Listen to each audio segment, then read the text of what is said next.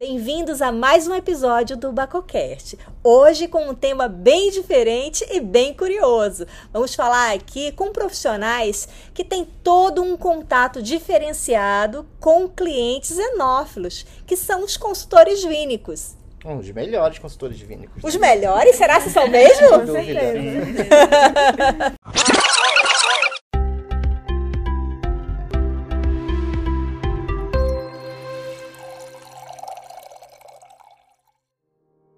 Bem-vindos ao Bacocast, um podcast que é um verdadeiro brinde aos seus ouvidos. Eu sou Daiane Casal e por aqui irei compartilhar informações, curiosidades, experiências, conversas, tudo sempre relacionado à bebida de Baco.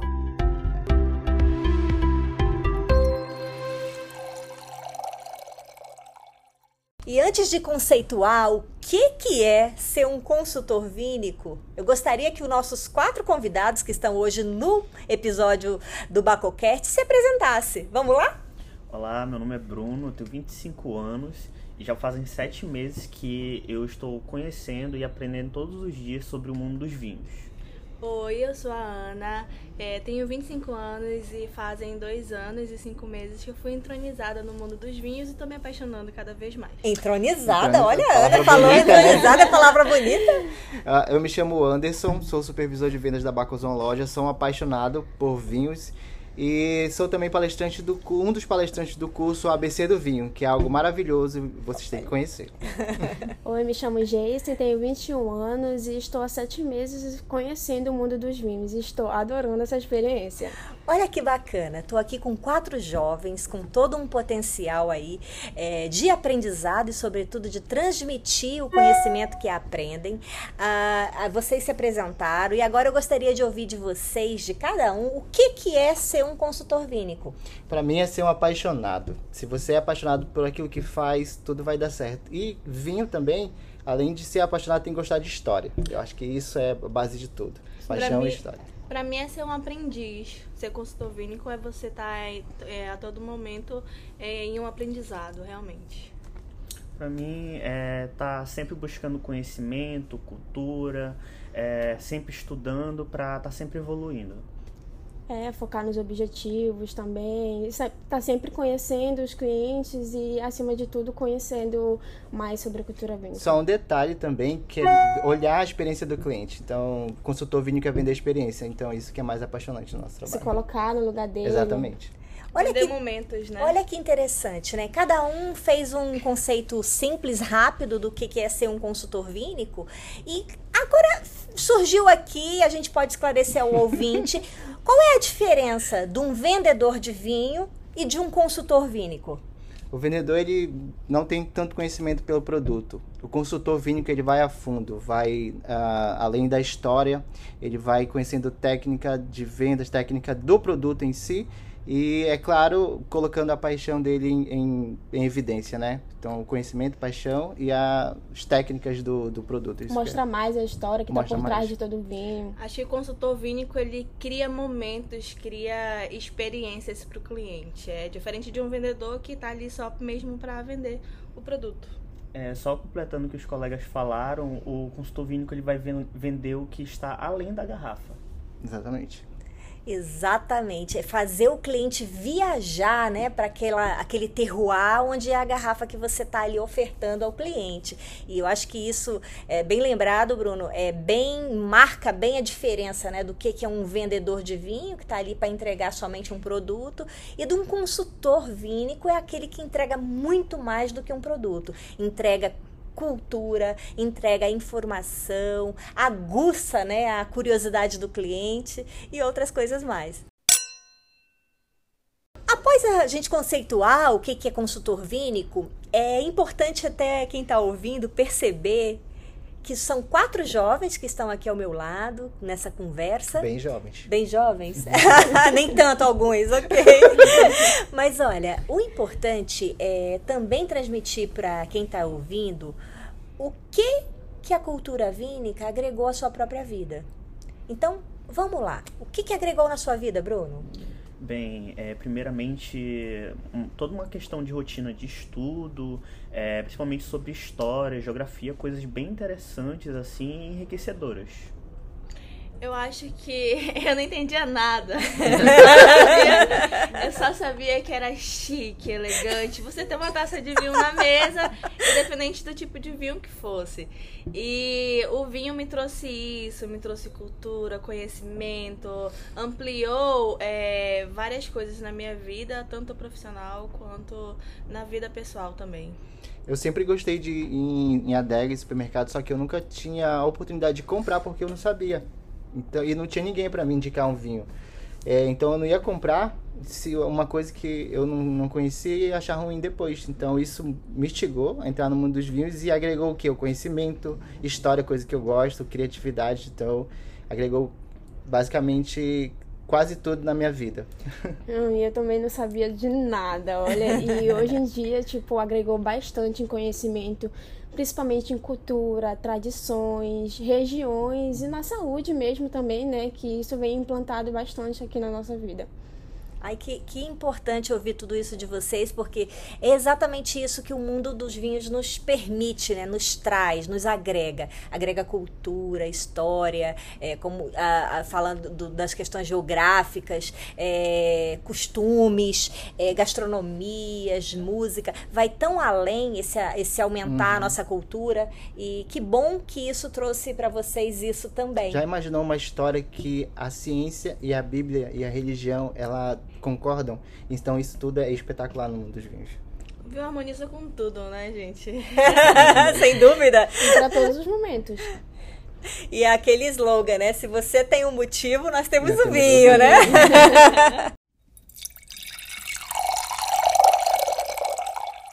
e já que estou ao lado de quatro consultores vínicos, a pergunta que não quer calar quais são as principais dúvidas que chegam aqui dos clientes. Os melhores consultores vindos, pelo amor de Deus. Então vamos lá, nessa, vamos lá, vamos lá. Olha, uma das principais dúvidas que chegam pra gente é qual é o melhor vinho para você iniciar nesse mundo dos vinhos. E assim, se depende do, do que você quer escolher. Você quer começar por um vinho tinto, por um vinho branco, por um rosé, por um espumante? A gente tem várias dicas para você. Eu indicaria um vinho tinto, aí você começar pelo um Pinot Noir, um Merlot, um Carmener entendeu? É, são uvas mais leves e bem interessantes para você iniciar nesse mundo. Que não tenha barrica, né, para início assim, que a barrica ela tem uma intensidade a mais na boca, então vinho que não tenha barrica, um vinho mais frutado, mais fresco, tanto tinto ou branco também, principalmente os da Alemanha, os, os Riesling, são maravilhosos para se iniciar. São os queridinhos dos sommeliers, né? Exatamente por essa, é, além da frescura, mas também sobretudo dessa quantidade de muita fruta no nariz nariz, Tem um boca. vinho é, chamado Essence lá do Vale do Mosel, que é maravilhoso para se iniciar. Esse é espetacular. Perfeito. Inclusive, ele é ótimo para uma transição de quem tá vindo de um vinho suave, né, para um vinho seco. Exatamente. Boa, boa ser... colocação, Bruno. E aí? Tem sempre aquela dúvida, né, da diferença entre vinho suave e o vinho seco. Qual é a resposta? Nos vinhos suaves, muitas vezes é, os enólogos ou produtores usam as uvas americanas, não tem a quantidade de, de açúcar suficiente para se fermentar.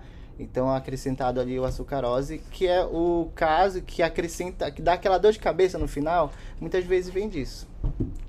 Ah, tem também a questão do, da diferença das uvas, né? É, uma uva lambrusca, ela é, tem um bago muito, muito maior. O que, que é a uva lambrusca? Vamos lá, começar por aí. então, é... Lambrusca.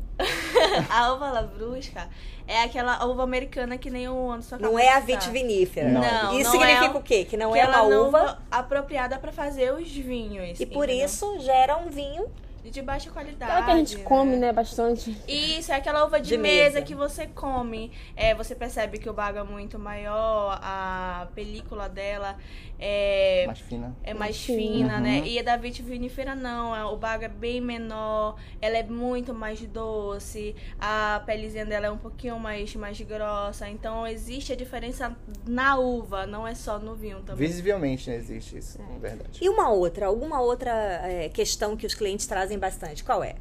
É sobre o vinho, né? É o melhor vinho do mundo é aquele que é mais caro. Ah, boa. Perguntam muito isso. Será que é? como saber que um vinho é bom, né? É, mas nem sempre é, né? Na verdade, o que você gosta, é, na minha opinião, é o bom.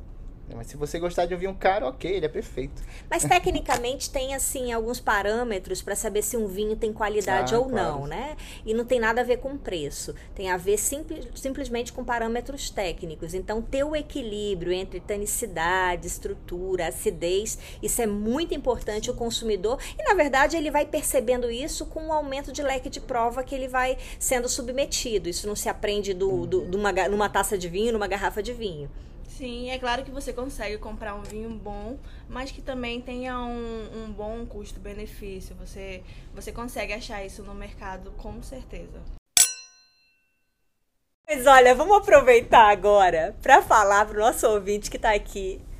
Existem tantas coisas que acontecem quando a gente tem a interação com os clientes, né? Mas tem umas coisas que são muito engraçadas. Demais. Quais as principais curiosidades e situações engraçadas que vocês já vivenciaram sendo consultores vínicos? Nossa, eu tenho uma história bem legal. É, eu tava tão empolgada atendendo uma cliente, ela ia comprar um presente pro marido dela e era um conhecedor de vinhos. Então eu comecei contando a história de uma vinícola, né, que é uma a Quinta das Bajancas, que tem uma história meio mística por trás.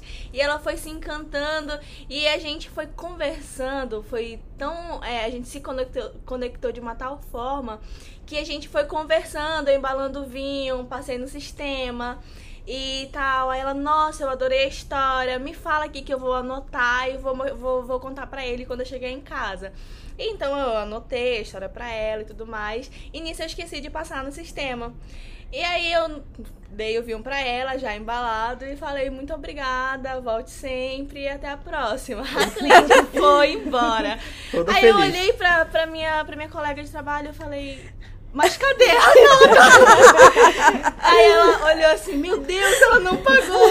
Eu saí tão desesperada no meio dessa galeria, atrás da cliente, que eu olhei, eu, moça, moça, pelo amor de Deus, me perdoe, mas a senhora não pagou vinho. Ela, meu Deus, eu não acredito. O curioso disso, né, Ana, é que tu, tá, tu foste cobrar a garrafa de vinho em si, né? Mas o que você deu pra ela foi muito a mais, Foi né? muito mais. Ela saiu encantada. Ela também pediu desculpa. Ela, nossa, eu fiquei tão encantada que eu esqueci que tinha que pagar o vinho e fui embora. Então foi uma história bem interessante e foi algo assim que ficou marcado porque eu contribuí ah, alguma coisa pra ela ali. Não foi só a venda do vinho em si.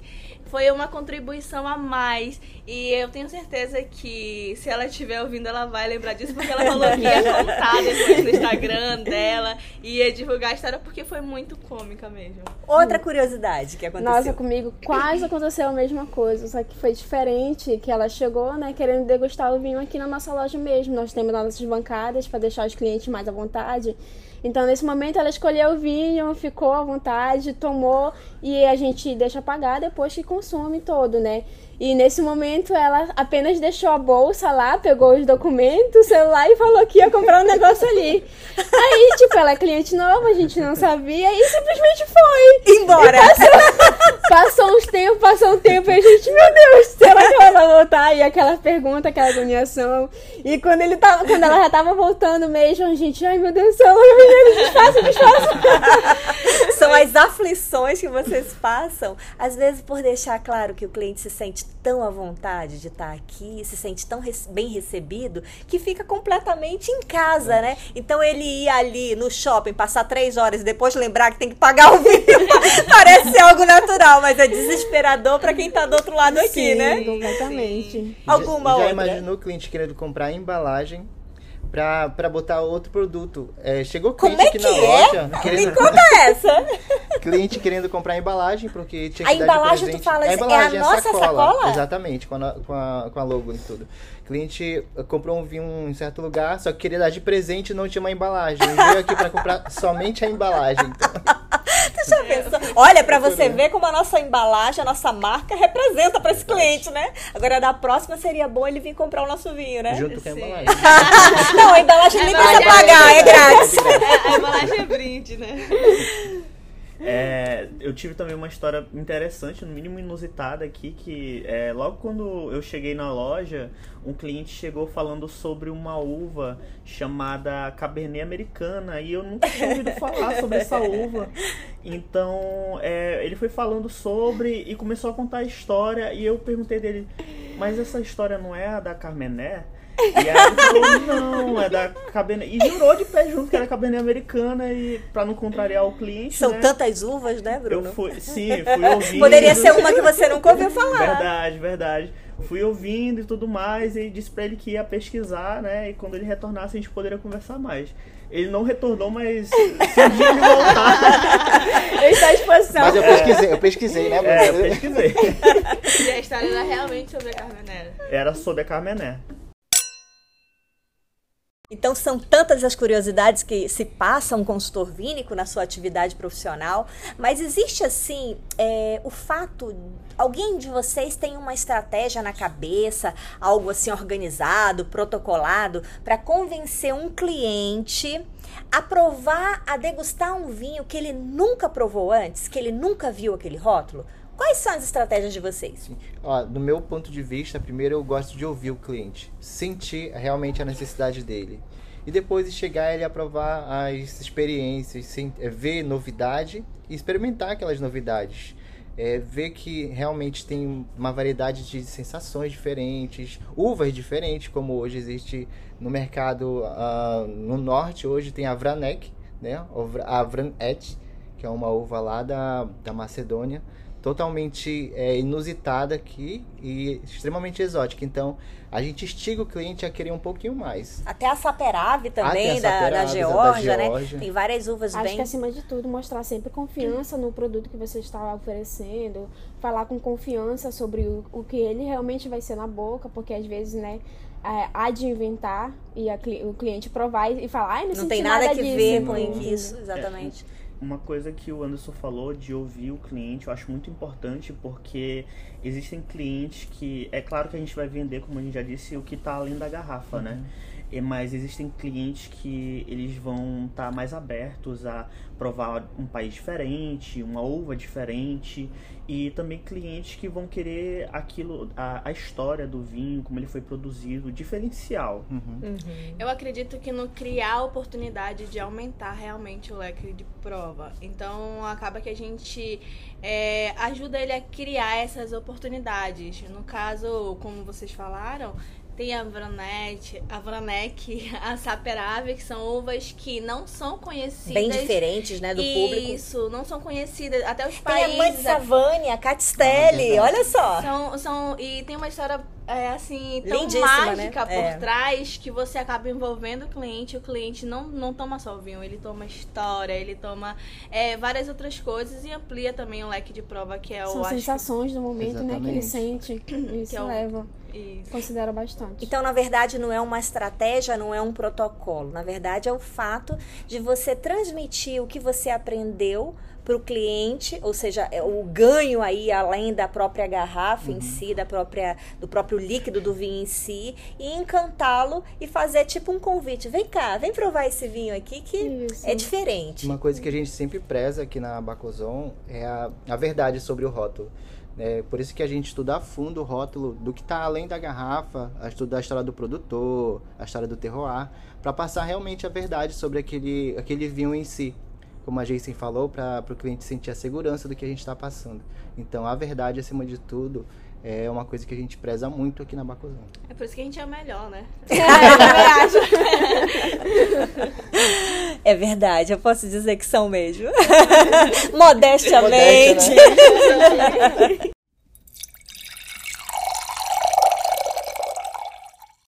Por que, que o cliente deve, deveria ao menos, se interessar em conversar sobre vinho com um consultor vínico? Ou seja, quando for pensar em vinho, quando for em adquirir uma garrafa de vinho, conversar com um bom consultor vínico antes. que o consultor ele pode direcionar o cliente para a necessidade dele e explicar sobre o produto em si, né, A- em relação à harmonização, tipo de uva, estrutura do, do vinho e, então isso tudo é muito importante quando o cliente for procurar um- uma loja especializada, é conversar com o consultor antes e estar ciente do que ele está levando, para ele não levar uma experiência ruim para casa.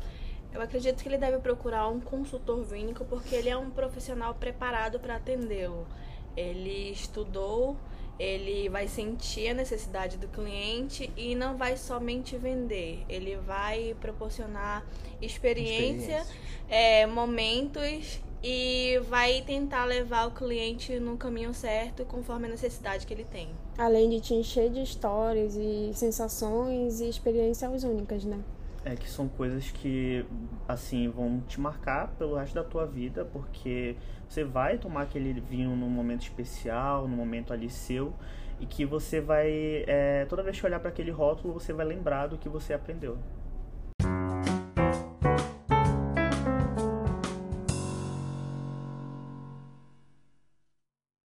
Por aqui finalizamos mais um episódio do Bacocast. E claro, por estar ao lado de consultores vínicos maravilhosos.